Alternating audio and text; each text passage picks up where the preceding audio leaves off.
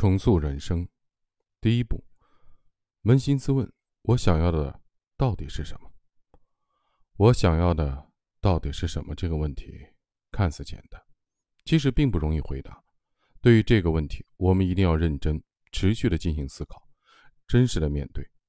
对这个问题进行思考也是非常值得的。也许有的人会说：“环境就这样的，我又能如何呢？我根本无力改变。”我知道我想要的是什么，但我根本就实现不了，想了也白想。这是真的吗？现在我们回顾一下之前讲过的逻辑层次理论，在罗伯特·迪尔茨的逻辑层次理论中，愿景层位于最高层，然后依次是身份层、价值观层、能力层、行为层和环境层。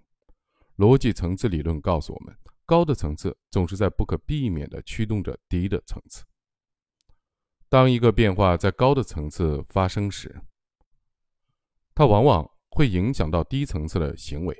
相反，如果我们只在低层次上做出改变，而高层次的意识没有发生变化的时候，低层次的改变常常难以持久。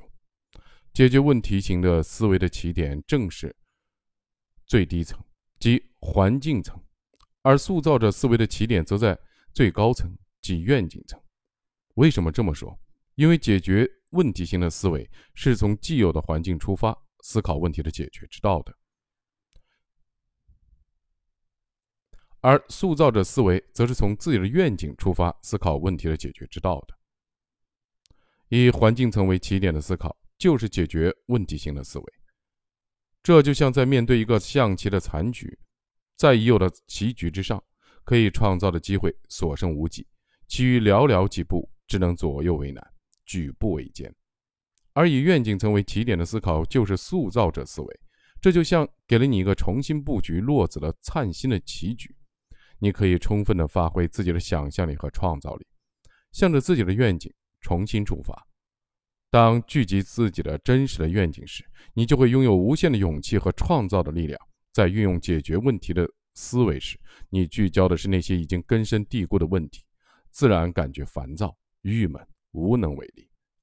许多人坚信环境决定了我们能做什么或不能做什么。许多人终其一生无法创造想要的生活，这是因为他们运用的是解决问题性思维。然而，我们真的无能为力了吗？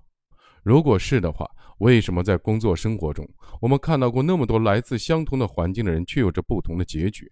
为什么在那些真实的故事里，有那么多处于相同环境的人，却有着完全不同的人生？你认为正是因为环境，所以你无法创造出自己想要的结果。但实际上，有人在相同的环境中创造出了不一样的人生。在现实的生活中，这类人也被称为塑造者。他们不是先看自己身处的环境怎样。周围的人都在做什么？自己到底能干什么？